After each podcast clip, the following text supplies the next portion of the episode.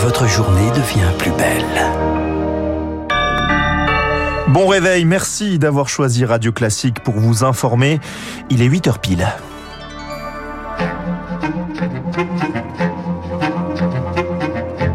La matinale de Radio Classique avec Gaël Giordana. À la une de votre journal, Léa, 5 morts, 20 blessés, donc le bilan des orages en Corse hier. Cette nuit, les intempéries se sont poursuivies, mais dans une moindre mesure. Après les primates, puis l'homme, le chien, la variole du singe circulent d'espèce en espèce. Faut-il s'en inquiéter? On fera le point dans ce journal. Et puis c'est un week-end chargé sur les routes, le retour des vacances bien sûr, un luxe que 4 Français sur 10 ne peuvent s'offrir, alors les associations prennent le relais. Radio classique. À la une, la Corse, de nouveau frappée par des orages généralisés. Oui, l'île toujours sous alerte orange après une matinée sous un ciel déchaîné hier. Bilan 5 morts, 20 blessés, dont 4 graves. Depuis le fort de Brégançon, où il a déclenché une cellule de crise interministérielle, Emmanuel Macron a exprimé tout son soutien à la Corse et aux Corses. Il a dit avoir une première pensée pour les victimes identifiées.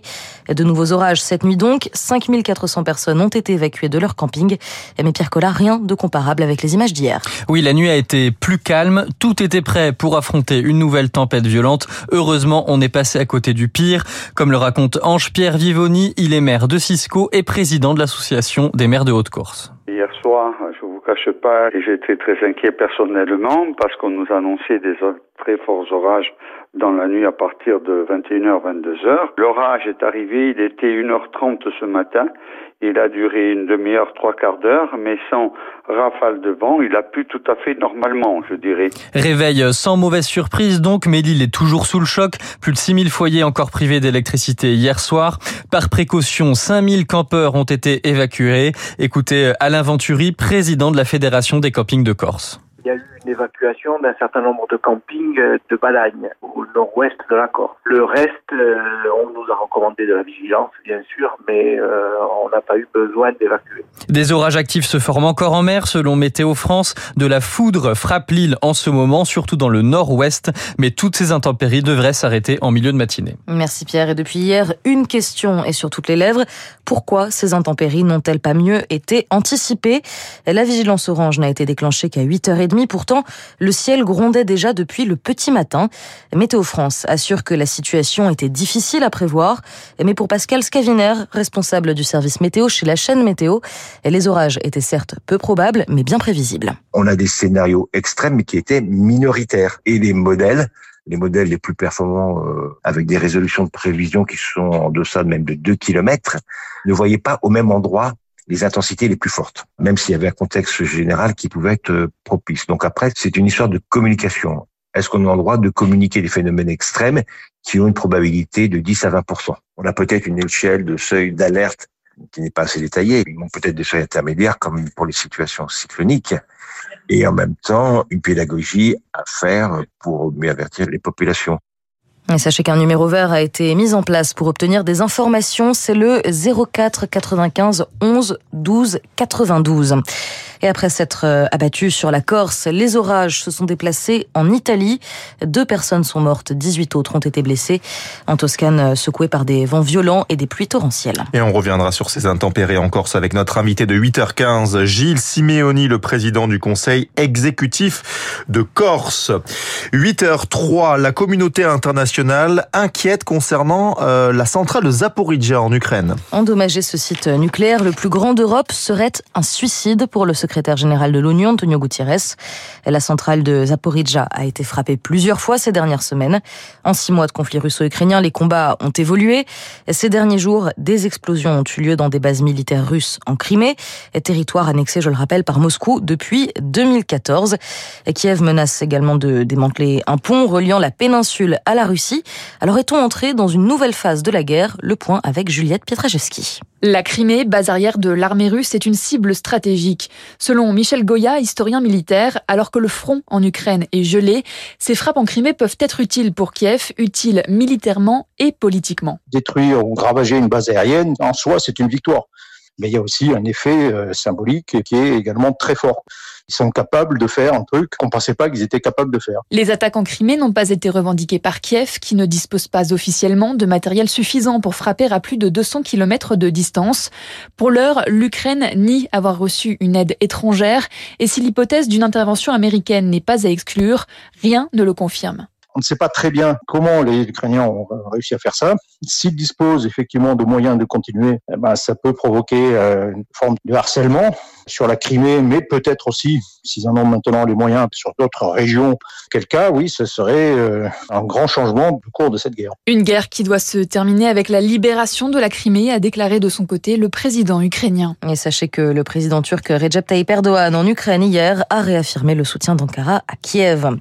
La communauté internationale mobilisée également sur un tout autre point, la situation sanitaire. Hier, les experts de l'OMS ont recommandé une deuxième dose de rappel de vaccin anti-coronavirus pour les personnes les plus exposées, les femmes enceintes, les patients immunodéprimés ou encore les personnels de santé. Et on est bien loin des chiffres du Covid, mais la variole du singe inquiète plus de 3000 cas recensés en France, dont la moitié en région francilienne. Jusqu'ici, la transmission se faisait via des contacts très rapprochés, des rapports sexuels par exemple. Mais l'OMS alerte, si vous êtes contaminé, évitez vos animaux de compagnie. Et oui, un premier cas a été détecté chez le chien il y a quelques jours à Paris. Faut-il s'inquiéter? Philippe Rogel est généticien à l'Institut Pasteur de Lille. Ce virus vient d'animaux et ça a été transmis originellement en Afrique à l'homme. Et qu'ensuite ce virus puisse être retransmis à des animaux, c'est habituel. On l'a vu dans le Covid. Hein. On a eu des chats, on a eu des lions, euh, on fait le, le, Covid. Que des chiens fassent la maladie, c'est pas grave. Que le chien devienne un réservoir, ça c'est très très dangereux. C'est-à-dire qu'il y a des chiens qui sont pas en apparence pas affectés, mais qui euh, vont lécher euh, un enfant et que l'enfant va faire la maladie. C'est ça le vrai vrai danger. Euh, la grosse inquiétude, c'est que ça passe dans les écoles par le contact et qu'en fait ça devienne réellement une vraie pandémie. Propos recueillis par Rémi Pfister. En bref, dans ce journal la SNCF commande 15 TGV à Alstom pour près de 590 millions d'euros. Objectif, répondre à la hausse du trafic, mais aussi se lancer à l'étranger. 100 rames avaient déjà été commandées il y a 4 ans.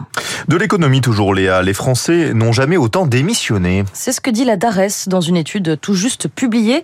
Depuis la fin de l'année dernière, on compte près de 520 000 démissions par trimestre. C'est du jamais vu depuis 2008 et c'est plutôt une bonne nouvelle selon Michael Laurent, statisticien à la DARES et auteur de ce rapport. Quand l'économie repart, il y a toujours plus de démissions. On l'a constaté historiquement à toutes les crises, que ce soit avant la crise du début des années 2000, avant la crise de 2008-2009. C'est parce que le marché du travail est dynamique que les gens euh, démissionnent. Ils démissionnent pour euh, prendre un nouvel emploi. Nous, dans nos statistiques, on observe que 8 sur 10 des démissionnaires ont retrouvé un emploi 6 mois après. Il n'y a pas d'inquiétude sur ces phénomènes de démission. Euh, le taux d'emploi est à un niveau historiquement élevé. On n'a jamais autant travaillé qu'aujourd'hui en France. 68% des Français de 18 à 65 ans sont en emploi aujourd'hui. Entre le nombre d'emplois vacants, le nombre d'emplois à pourvoir et le, le, chômage qui diminue, ce sont les salariés qui sont dans une position de force euh, dans la négociation euh, sur le marché du travail. Les explications du statisticien Michael Oran. Le travail, justement, il va bien falloir y retourner après cet été de vacances.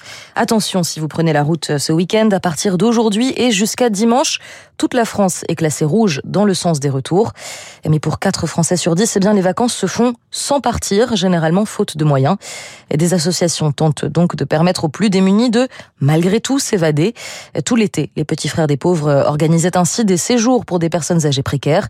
Illustration au château de Montguichet, en banlieue parisienne, où s'est rendu Azaïs Perronin.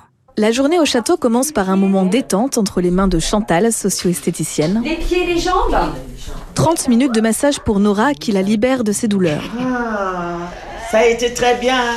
Comme chez cette aide à domicile, les pieds sont une zone souvent réclamée par la patientèle de Chantal. Ils sont mal chaussés euh, et puis euh, des fois il faut faire des soins en fait. Hein. Et la santé, euh, ben, c'est un coût. Pendant que certains se font dorloter, d'autres profitent d'une balade dans le parc de 9 hectares. Un moment de respiration pour Sam qui n'est plus parti en vacances depuis 6 ans. Ça me fait sortir un petit peu la tête de, de loup. Il y a eu la descente aux enfers, divorce, opération, problème de santé. Donc c'est un petit peu miraculeux de se retrouver entre nous. Et c'est ensemble qu'ils vont partager un bon plat de pâtes italiennes servi par le jeune bénévole Giovanni. Oh là là, Giovanni, c'est toi qui as fait ça? Bien sûr, c'est moi, madame. C'est italien en tout cas. Le nom, ça sonne bien. Oscar, bon appétit, tu te jettes dessus là comme un loup. Autant de moments de convivialité qui viennent rompre avec la solitude du quotidien et c'est là le plus important pour Patricia qui encadre la journée. La solitude, elle existe surtout depuis le Covid. Nous, on est là justement pour contrer à tout ça. Voilà, on leur apporte une journée, un petit moment de bonheur. Selon le baromètre des petits frères des pauvres, le nombre de personnes âgées isolées des cercles familiaux et amicaux a plus que doublé depuis la crise, atteignant 2 millions de personnes. C'est un reportage signé Azaïs Perronin. Merci beaucoup Léa Boutin-Rivière pour ce journal. On vous retrouve pour l'essentiel de l'actualité dans une vingtaine de minutes. Il est 8h10 sur Radio Classique. Dans un instant, c'est encore l'été et pourtant les partis regardent déjà vers les européennes de 2024. C'est l'édito politique du Figaro. Jim Jarras.